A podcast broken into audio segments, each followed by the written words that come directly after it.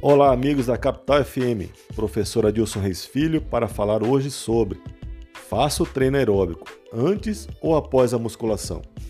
Essa é uma dúvida frequente e a resposta é: depende.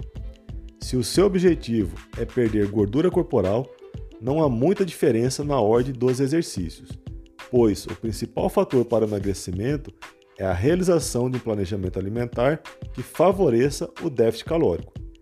No entanto, se você quiser aumentar o gasto de gordura corporal durante a sessão de treino, a realização de treinamento aeróbico, esteira, bike ou elíptico após a musculação é mais interessante, pois você utilizará grande parte das gorduras disponibilizadas nos adipócitos, vulgo pneuzinhos.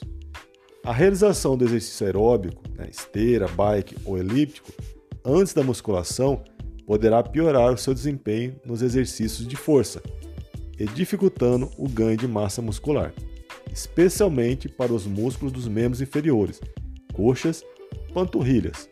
O ideal para quem deseja ganhar músculos é deixar o treino aeróbico para após a musculação.